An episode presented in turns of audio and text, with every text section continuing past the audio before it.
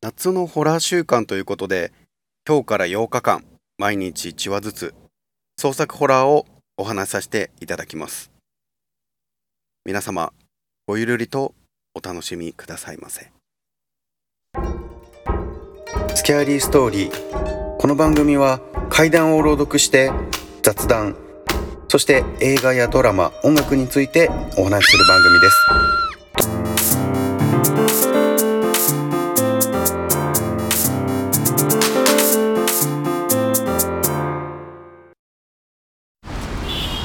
マホとか LINE とか便利なのにかたくなに否定するやつっているじゃん。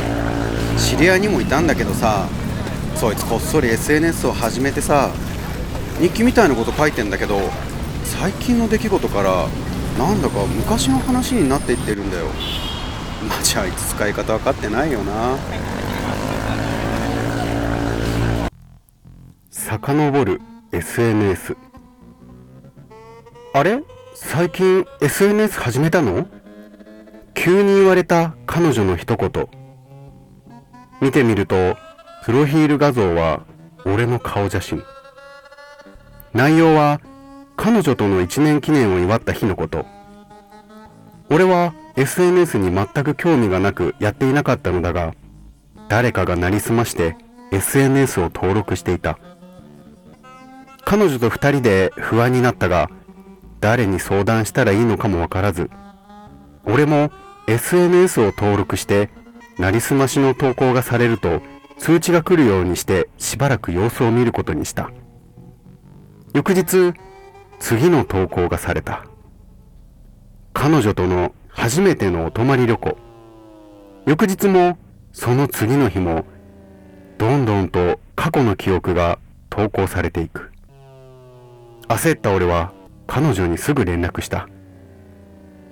削除申請出したからもうあの SNS 絶対に見ないで。きっとストーカーか何かだから危ないから。しかしついにあの日のことが投稿されてしまった。今の彼女と付き合い始めた時俺には彼女がいた。そう浮気をしていたのだ。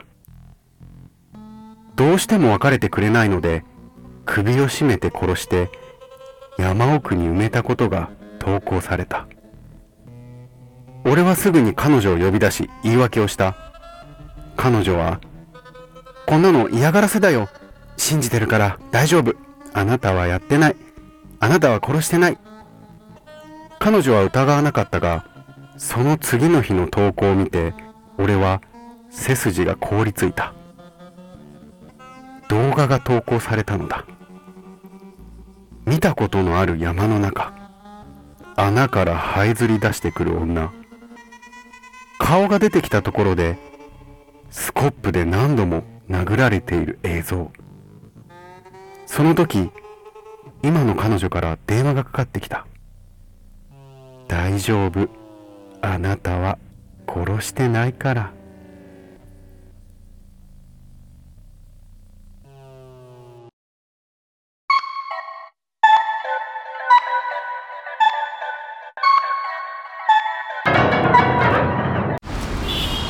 そういえば前に話したじゃん？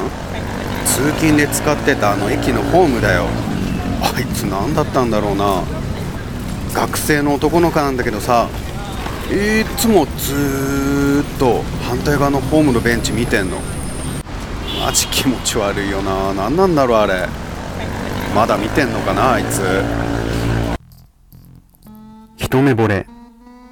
いつも駅のホームの向かいのベンチに座る女の子に一目惚れをした。だが声をかけることもできず女の子側のホームへ行くことすらできない。同級生の友人に協力をお願いするが駅までついてきてもらった友人にはその女の子がなぜだか見えないという。そして友人と軽い口論になり頭が混乱しながらも帰っていく友人の背中を見つめ何も言えずにいると向かいのホームにいる女の子が急に立ち上がりこっちを見て微笑んだような気がした。ドキッとしながらもとっさに微笑み返すとその女の子はホームから線路へと迷いもなく力も抜けた感じでゆっくり飛び込んでいきスーッと消えた。人が死ぬということは人類が生まれてから数えきれないほど繰り返されてきたこと。しかしその死んだ人の中には死してもなおこの世界に残ってしまうほど悔やみきれない何かを抱えたままの人も数えきれないほどいるのかもしれない。あの出来事から何年も経ったが今でも不思議な体験をした駅を利用している。そして今もあの女の子は線路へと飛び降りている。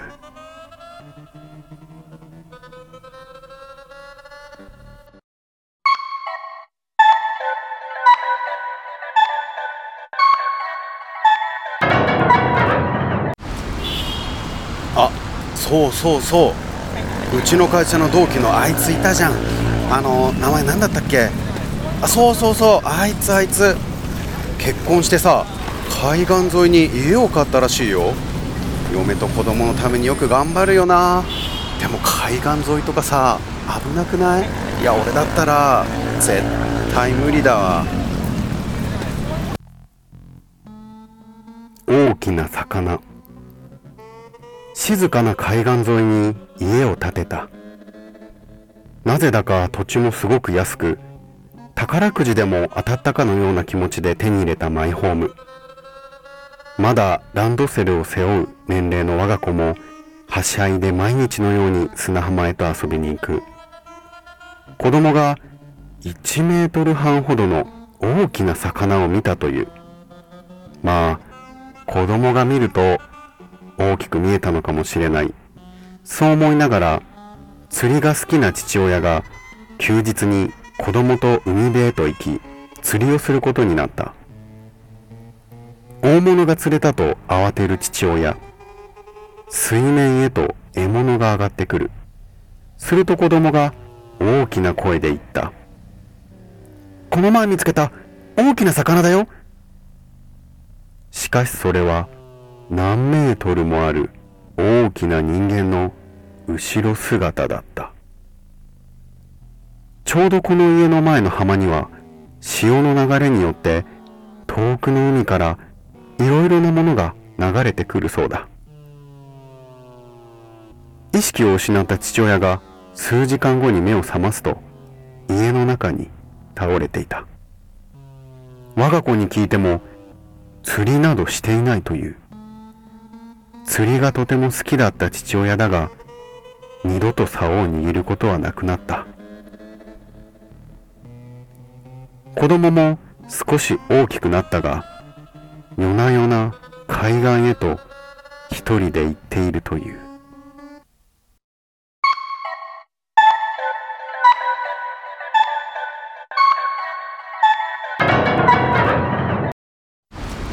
えニュース？ああ見た見た。あの三角関係のやつでしょ？女で人生台無しにするなんてマチパーカーなやつだよな。あの現場俺が海外赴任する前に一人暮らししてたアパートなんだよ。怖えな。同じになりたい。バイト先に後輩ができた。愛想もよく誰からも好かれるような女の子。ただ自分の顔にコンプレックスがあるのだという。私もすぐに仲良くなってすごく懐いてきた。しかし数日経った頃から私の髪型や服装を真似するようになってきた。一度そのことに触れたがさらにエスカレートすることになってしまった。スマホに送られてきた写真。何度か私の部屋に遊びに来たことがあったがいつ撮ったのだろう。私の部屋の写真が送られてきた。いや違う。そっくりだが私の部屋ではない。私がよく行く喫茶店にも彼女がいたことがあった。私はだんだん怖くなってきた。彼氏に相談しようと二人で外で会った時も彼女の姿を何度も見かけた。彼氏が、俺が言ってやるよ、と言ってくれたが、彼氏が近づこうとすると、彼女は逃げていった。彼氏がつぶやく。それにしてもそっくりだな顔以外は。バイト先で会うのも怖くなってきていたが、バイト終わりに勇気を振り絞って後輩を呼び出した。すると彼女はうつむいてこう言った。先輩のことが好きなのに同じになれない。あれだけは違う。同じになれない。同じになりたい。私は瞬時に思った。彼氏を取られる。もしくは彼氏に何かされる。とっさに、彼氏は絶対渡さないからと怒鳴った。しかし、彼女の耳には届いていないようで、同じになりたい。同じになりたい。すると後輩は、カバンから小さな小瓶を取り出して、私と自分の顔に振りかけた。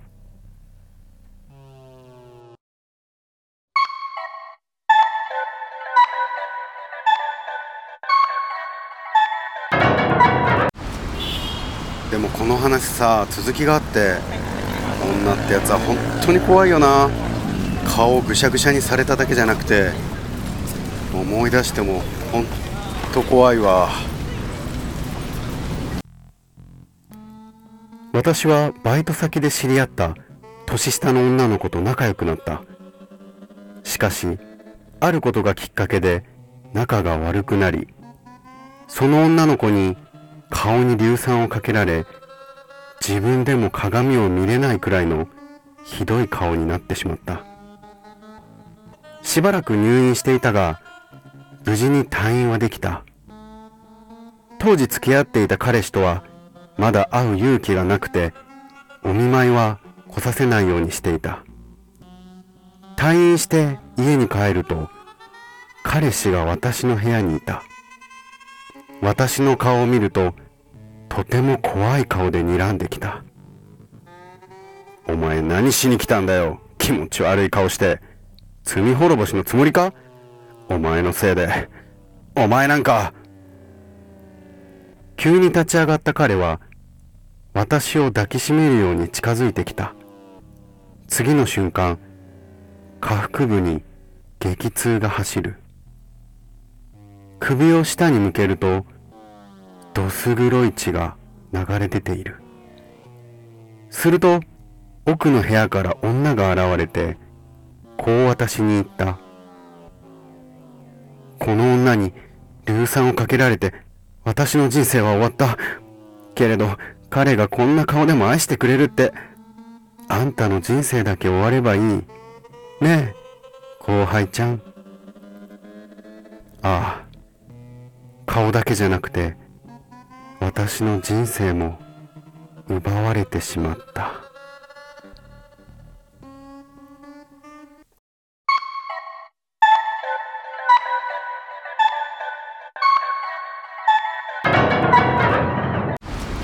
え？この話じゃなくて？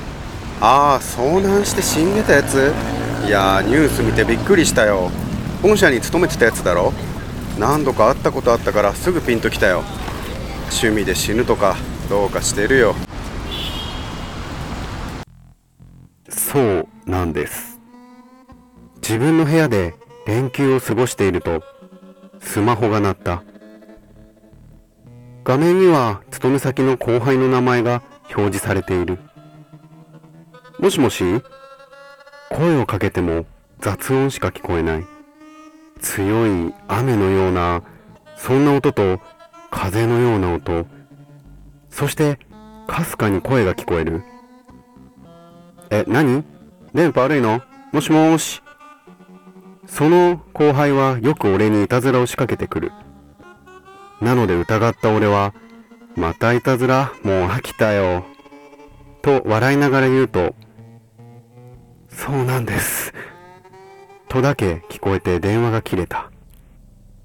このまま無視するのもあれなので、すぐかけ直したが、おかけになった番号は電波の届かないところにおられるか電源が入っておりません。面倒だから放っておくか。それから数日後テレビを見ていると後輩が映っていた。登山中に急な悪天候に見舞われ遭難した模様。他の登山客に遺体が発見された。俺は思い出した。この連休に登山に行くと言っていたこと。そして電話で聞こえてきたあの一言。そうなんです。そうなんです。そうなんです。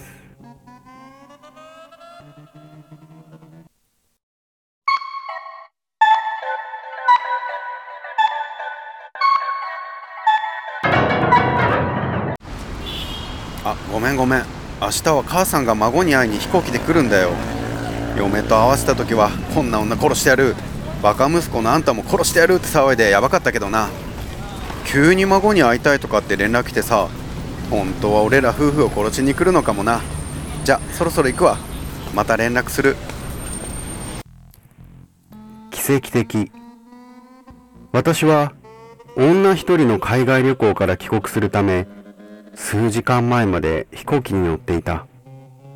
今は無人島らしき場所でおばあさんと二人でいる。飛行機が墜落して海に落ちて奇跡的にこの島へたどり着いたみたいだ。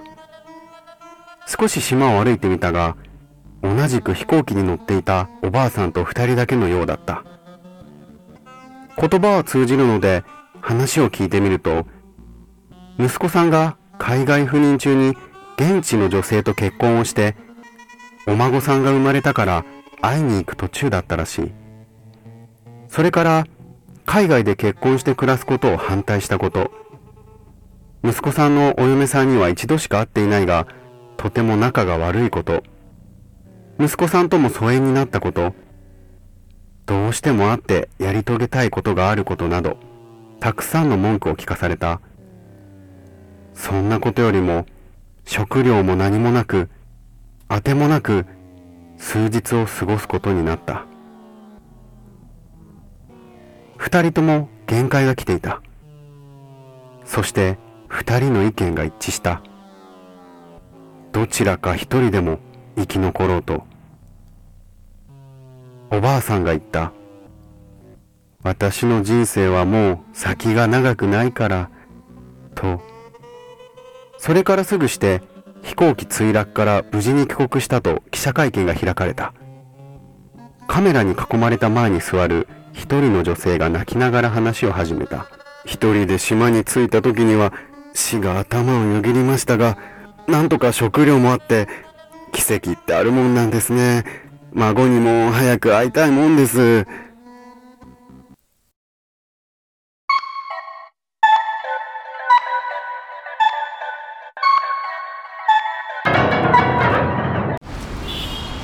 怖い話は好きだけれど自分は恐怖体験はしたことない。そういうあなた本当にそうなのでしょうか？ここにいる男性も自分は恐怖体験はしたことない。幸せな方だと思って平凡に暮らしている。そう思っているようです。あなたも今のまま知らないままの方が幸せなのかもしれませんね。